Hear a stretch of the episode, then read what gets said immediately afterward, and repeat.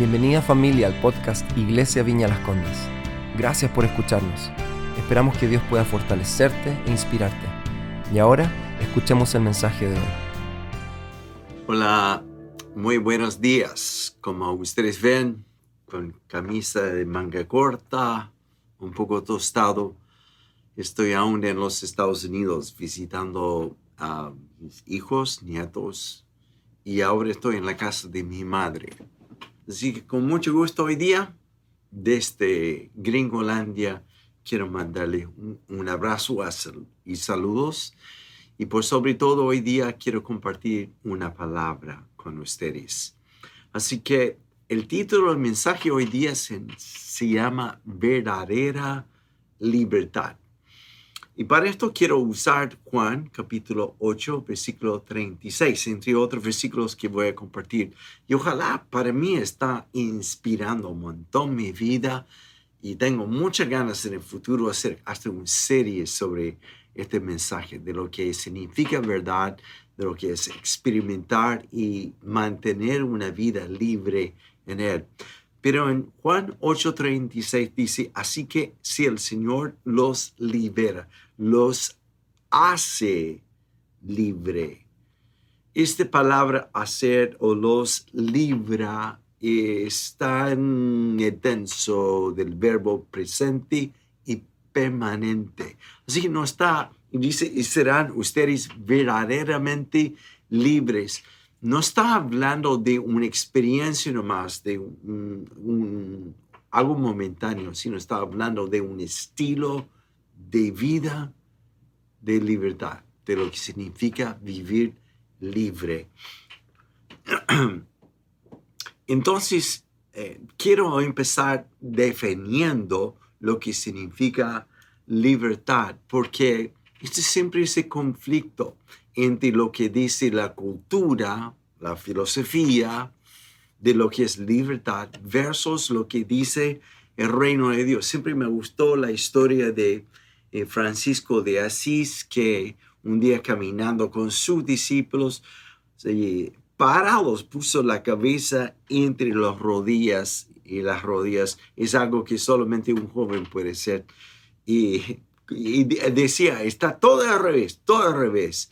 Y lo que estaba enseñando que eh, la cultura, los valores, la mentalidad, mindset del reino es totalmente al opuesto de lo que es del mundo. Eh, para dar un ejemplo, hace un par de años atrás, eh, nosotros experimentamos este como conflicto de culturas con Gloria cuando ah, venimos a los estados y queremos juntar mis ah, primos, tíos en un restaurante, porque la cultura norteamericana por lo general está muy orientada hacia el reloj. Más el chileno aún todavía eh, es orientado hacia las relaciones. Así que para no correr entre muchas casas de mis primos y tíos y sufrir el, resentimiento, pucha, no, no llegaste a mi casa y, y nos olvidaste, etc. Yo decidí juntar todos en un solo sitio, en un restaurante, éramos como 30, ah, con el fin de que podíamos vernos todos. Y lo cité a las 5 de la tarde, un día en la semana, y aparecieron casi todos. Llegamos ahí y yo me acuerdo, después de estar sentado entre una hora y hora y media, y antes de sentar, obviamente, alcancé a abrazar a todos y dar un beso a mis tías y cosas que no cultura gringa.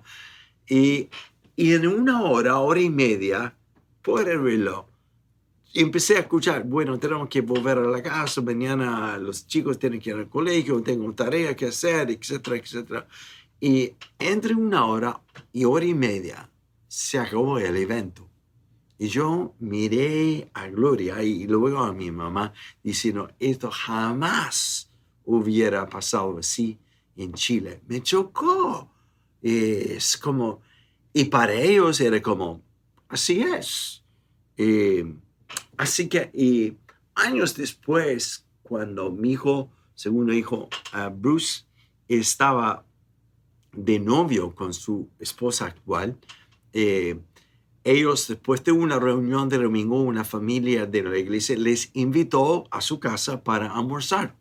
Y me acuerdo las primeras palabras de la novia de Bruce, Renee, en este tiempo llegó a nuestra casa con los ojos así, diciendo, Dios mío, acabo de experimentar mi primer almuerzo de cuatro horas.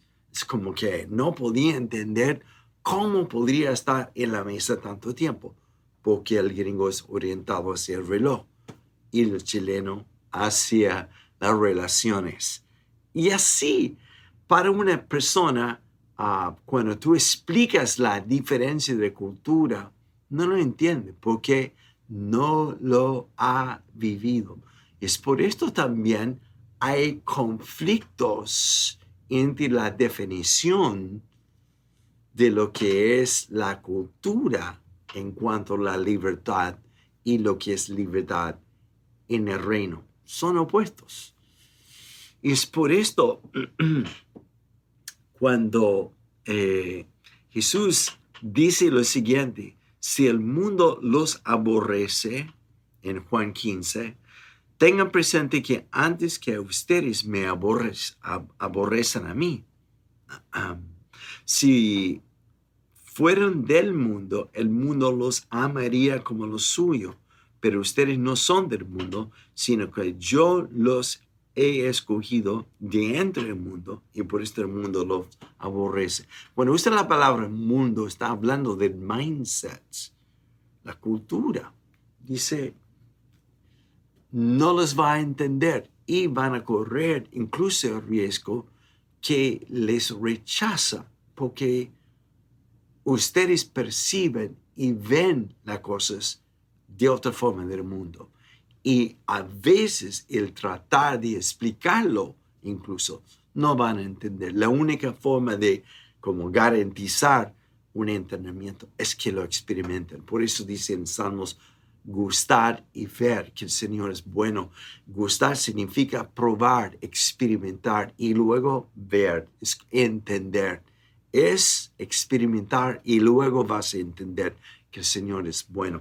Así que digo todo esto como una introducción, que cuando recibimos a Jesús, no solo fuimos perdonados, sino empezó en nuestra forma de pensar, nuestra percepción, empezar a ver las cosas desde la perspectiva de Dios, no en su total, porque es un proceso de estar continuamente permitiendo a Dios a transformar tu forma de pensar.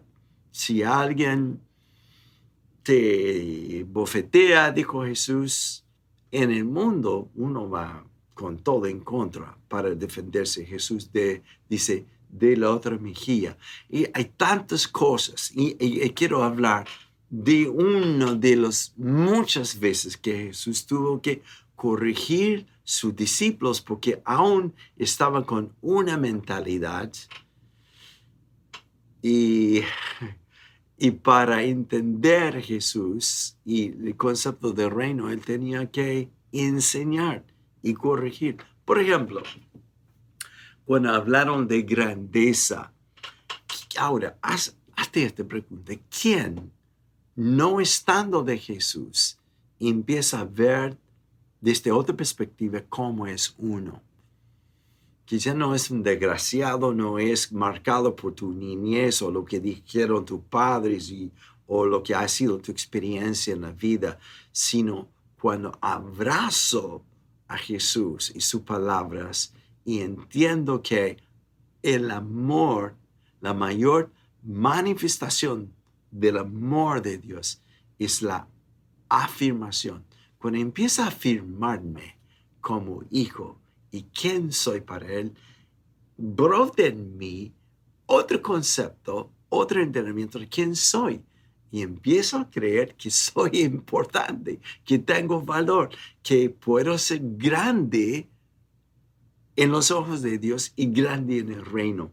Eso experimentaron los discípulos cuando Jesús los mandó a echar afuera los demonios y sanar, volvieron así. Y, y muy después de esto, entre ellos empezaron a discutir sobre quién es el mayor, quién es el más grande. Porque yo creo que Pedro decía, sí, Juan estaba bien lo que tú cuentas de tu testimonio, pero si hubiera estado en mi misión a tal ciudad y hubiera visto a los demonios huir y todo esto, hubiera entendido que yo tengo mayor unción. Sí. Y ellos discutían entre ellos quién sería el más grande. Y la madre de Juan y, um, Jacobo incluso trató de afirmar esto hablando con Jesús, concédeles que se siente cuando tú te vas, que uno se sienta al lado derecho, al lado izquierdo para reinar contigo. Su entendimiento de grandeza tenía que ver con posición, poder, etcétera, etcétera. Y ahora, anota lo que hace Jesús. Él toma un niño, lo sienta en su falda y dice, si quieres ser grande, tiene que ser como Él. Es como que vuela todo el entendimiento. Y en esto, eh, Él dice, el que quiere ser primero, tiene que ser último. Último. Así que en todo esto vemos que el reino y su percepción y su concepto son muy contrarios a lo que es del mundo. Y ahora quiero solo subrayar lo que hizo Jesús. Jesús no los corrigió como nosotros a veces corregimos. La persona, ay, que tú no tenías idea, no vales nada, sin Dios no eres nada. Y así que es como avergonzar a la persona.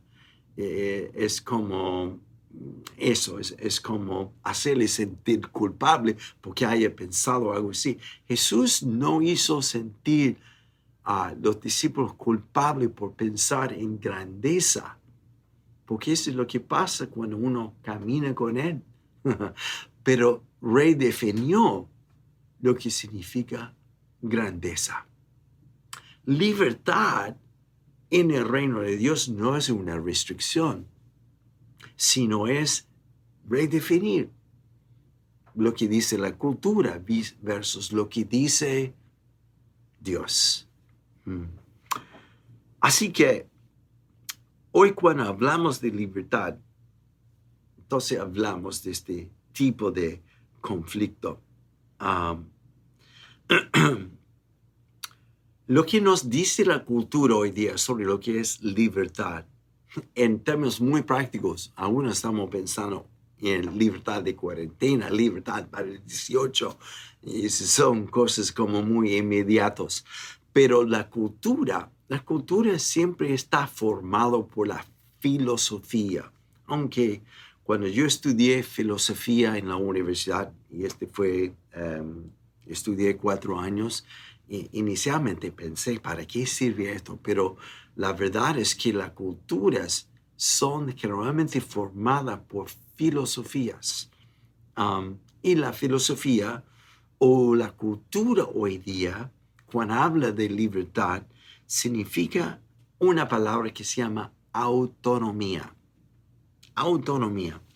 Eh, y eso, en otras palabras, traducido es, em, el, es mi derecho de formar mis valores, mis límites, de tomar las decisiones que yo quiero hacer y hacer lo que yo estimo mejor. Y no solo es como una filosofía, como una demanda, dame mi espacio, yo soy libre, sino también una exigencia de, de lo que es mi definición de libertad y lo defiendo si alguien no está de acuerdo con decir hay que ser tolerante. Pero es un tremendo conflicto y algún día podemos hablar un poco más de esto porque entre los que exigen tolerancia hoy en día son intolerantes a los que no están de acuerdo con ellos. Es como un conflicto más o menos grande, más o menos grande. Así que en el mundo libertad es esto, es mi derecho de, de formar mis valores y límites, etc. El regalo más grande que Dios ha dado a todo ser humano se llama libertad de tomar mis decisiones. Libertad de escoger. Libertad de mi propia voluntad. Es una de las mayores manifestaciones de su amor. Y a pesar que todos somos libres de escoger lo que queremos, no somos libres de las consecuencias de estas decisiones. Y a pesar que no somos libres y muchísimo sufrimos las consecuencias de malas decisiones humanamente, somos expertos en salir, como dicen en Chile, jabonado por lo que decido y culpo a otros. No, porque que tuve padre o hasta culpamos a Dios. Hmm. Humanamente somos expertos en culpar otros por las malas decisiones. Pero quiero dar una ilustración en que a mí me gusta pescar. Me encanta ir al sur, cerca de en, Valdivia, o sea, Valdivia, en Villarrica, hay un río que sale del lago Villarrica, um, que se llama el Totén. El Totén es hermoso, como tantos ríos en Chile, um, con color turquesa. Es espectacular. Dentro de sus orillas es algo magnífico para ver. Pero cuando sube por las lluvias y se desborde el río, lo que era hermoso se convierte en un desastre. Y ese es el peligro de uno defendiendo sus límites, diciendo, ah, estas reglas o este, este concepto, este verdad o este valor de Dios no corre hoy día. Entonces saco los límites, las orillas, y pongo los míos. Y lo que una vez como el sexo dentro del concepto de matrimonio, mm, las relaciones sexuales intencional, algo placentero, algo increíble, algo impresionado, experimentado en la intimidad y el pacto de matrimonio cuando algunos dicen, es como antiguo, okay? es el Dios del Antiguo Testamento, ya no sirve para nada. Y sacan estos límites y lo ponen como ellos quieren, lo que fue intencionado para bendición se convierte en un desastre para muchísimas vidas. A pesar que la película siempre lo muestran increíble, increíble muy pocos siguen en la película las consecuencias de. Así que eso digo porque hay una palabra en Proverbios 22, 28 interesante que dice siguiente, no cambies de lugar los linderos, los límites, orillas antiguos, fronteras que establecieron los antiguos. Hay una advertencia de parte de Dios no mueves las estacas que definen límites. Y después vamos a hablar de por qué Dios ha establecido esto. Sí, pero para dar un ejemplo, hoy en día empezamos de a poco en la cultura redefiniendo lo que es la sexualidad. Mm, empezando con sexo libre en los 60 por los, eh, el movimiento de los hippies y ahora ha llegado a redefinir lo que es moralidad, que básicamente en la autonomía cada uno hace lo que quiere, lo que, lo que le da ganas hacer. Mm. Y hasta están estableciendo leyes para afirmar. Como todos sabemos sobre el matrimonio gay, eh, la definición de género, eh, la identidad de género. Y uno piensa, bueno, es, suena como muy distante esto. En los Estados Unidos es una realidad que aterra. Y no solo esto, que ya ha llegado a una cultura de abrazar, afirmar, aprobar homosexualismo. y tenemos que hablar de este momento porque es una cosa amar y eso hemos sido llamados a hacer, pero aprobar, no. Y a consecuencia de esto, ahora en que pedofilia está tan aceptado por muchos, incluso muchos políticos, en el Congreso o en el Senado o en el Congreso en este momento hay congresistas que están proponiendo una ley para dar amparo a los pedofilios. Como que, bueno, ellos, como tú sabes, como nacieron así, tienen problemas, es una adicción, pero hay que amar, hay que tolerar, etc. ¿Ya? Esa es solo una ilustración. Cuando yo muevo las estacas de límites, bueno, Dios dice esto y no estoy de acuerdo. Lo muevo hasta dónde tengo que ir moviendo esto. ¿Quién establece esto? Y todo esto al nombre de la libertad. Entonces, ¿por qué Dios pone límites? No es porque es un hombre, un dictador, porque nos quiere ir mal en la vida, sino como cualquier padre que ama a sus hijos, establece valores y límites.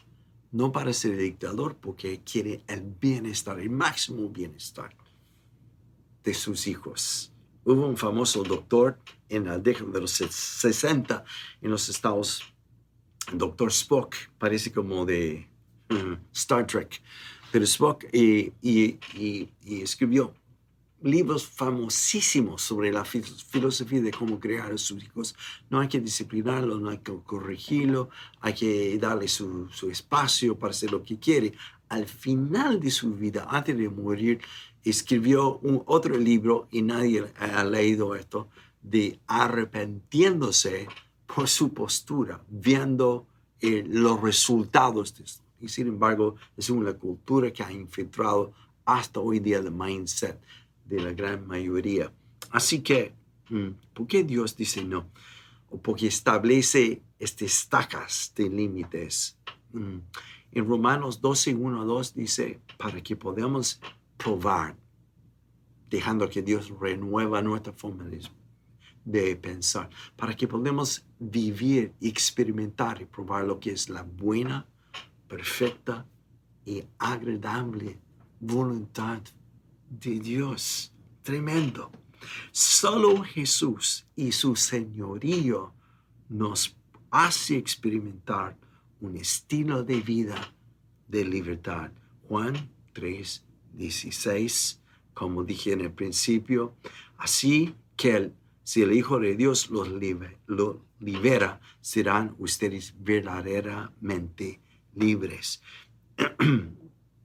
y en segundo de Corintios 3, 16 y 17 y después vamos a hablar de este tipo de libertad. ¿Libre de qué? ¿Cómo me libera Dios? ¿De qué? Primero, de malas decisiones y sus consecuencias muchas veces también. Las malas decisiones que traen vergüenza y vergüenza me hace esconder sintiéndome avergonzado, oculto de los demás, pongo una pantalla de todo está a flor de la vida, etc. Pero una vida introvertida en el sentido de escondo mis cosas y ojalá que llevo mis secretos a la tumba, me escondo de Dios. Cambia mi forma de ser. Cuando Dios hizo a Adán y Eva, los hizo desnudos, no para que se avergonzaran de su desnudez, sino significa verdad, nada oculto. No tenía nada que ocultar. Podrían ser tal como eran. Es solo cuando entró el pecado en su vida que experimentaron vergüenza y escondieron de Dios.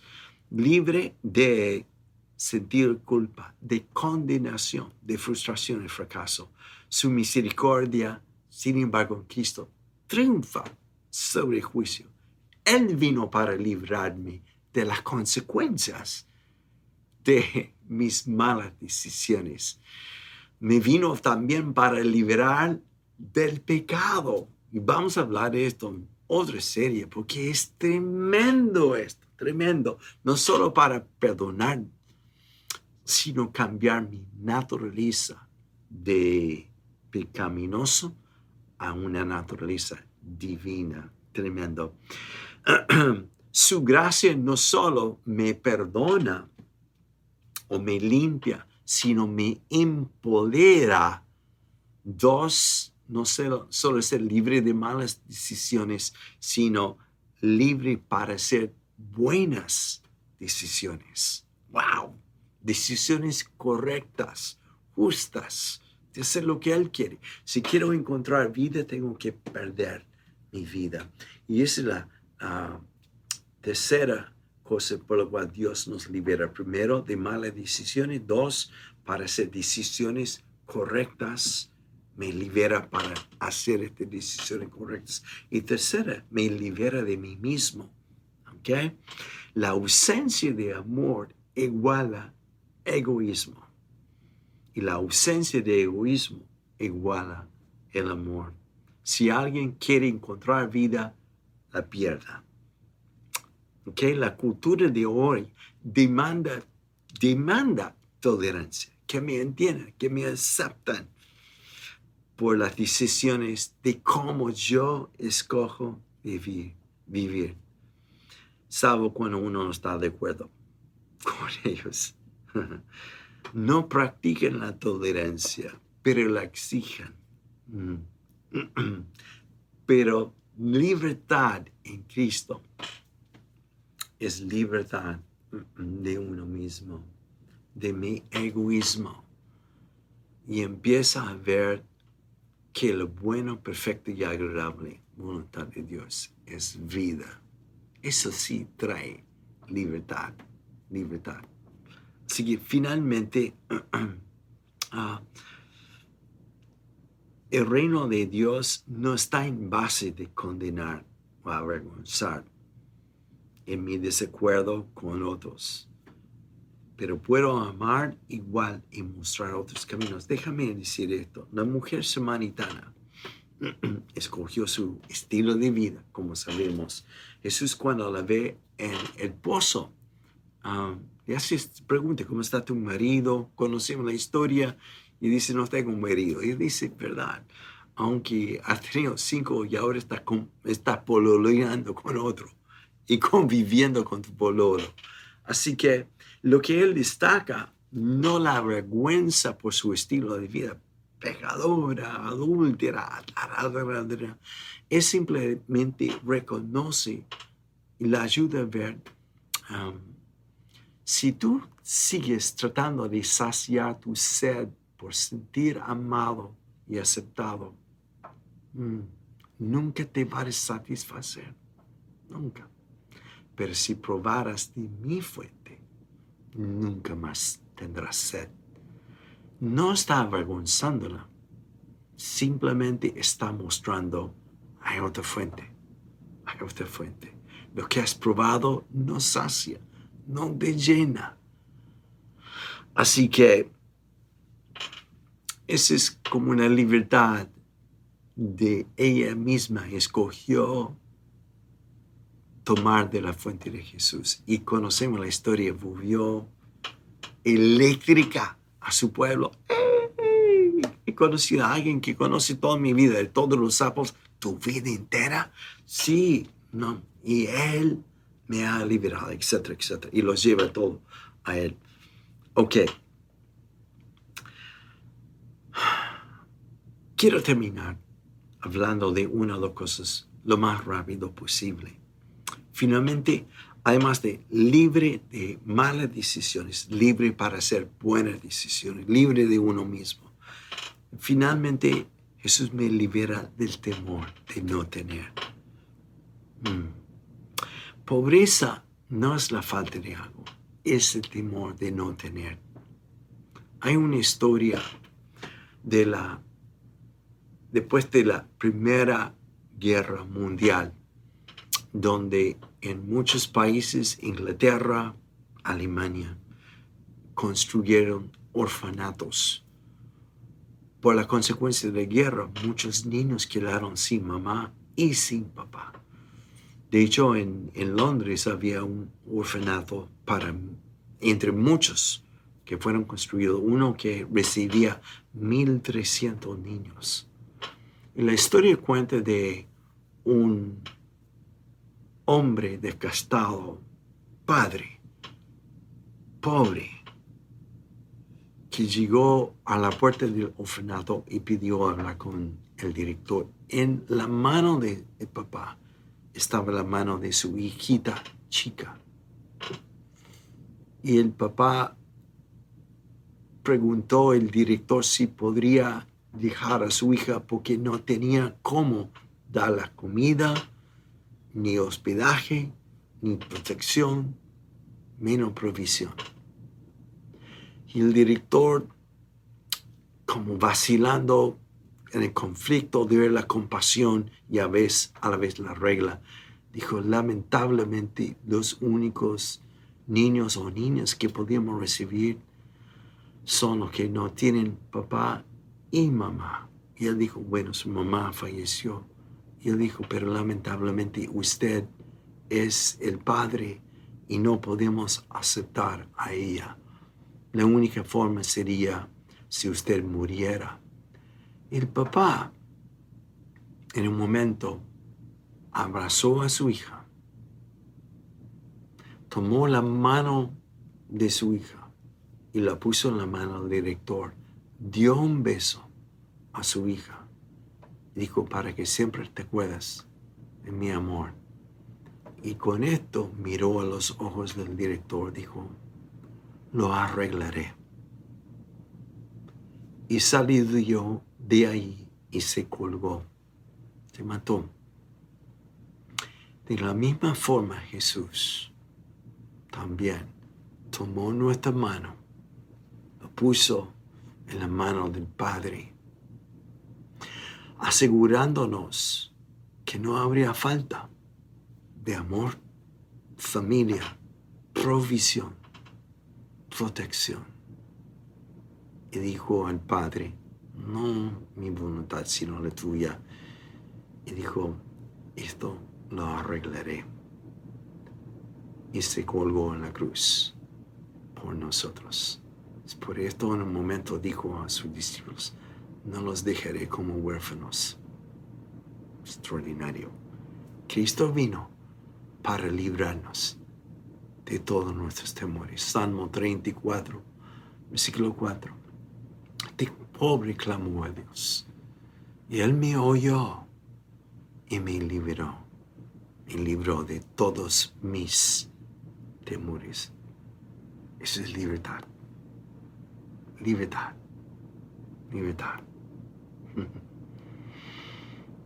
Libertad en el mundo es la demanda de hacer sus propias decisiones, pero no enfrentar las consecuencias de él.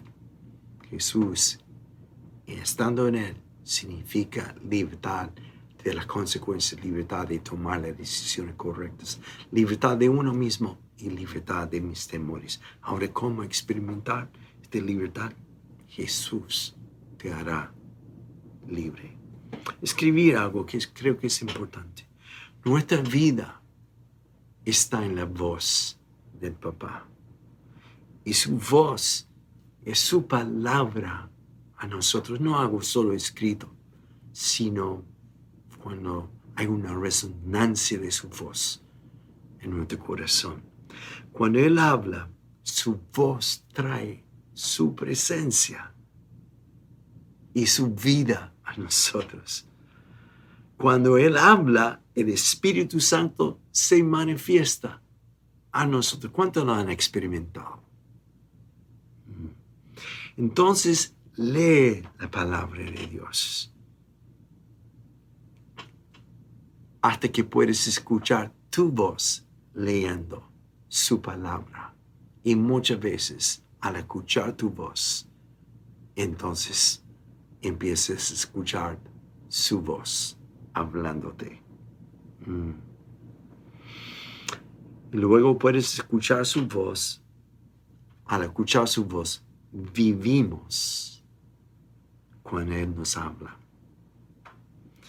Segunda de Corintios 3, 16 y 17, y termino con esto, dice, pero cada vez que alguien se vuelve Señor, el velo es quitado.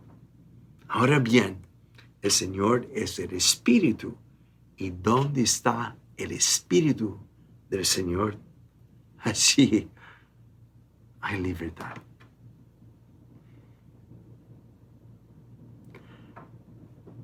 Vive la libertad prevista por ti.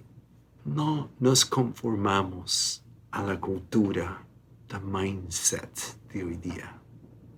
Puedes vivir las estacas, las orillas, los límites libremente, pero no libre de las consecuencias. Verdadera libertad se encuentra en Jesús wow, hay alguien hoy que quiere experimentar esta libertad.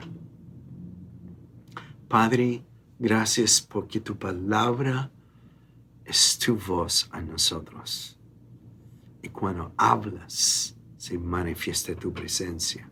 Y en tu presencia, Dios, hay abundancia de gozo, de vida, de libertad. Así que pido, Señor, que hoy tu Espíritu Santo se manifiesta. Aquellos que tienen hambre de ti. Cuando uno está hambriento, sale de su zona de confort y busca y persigue. Gracias, Señor.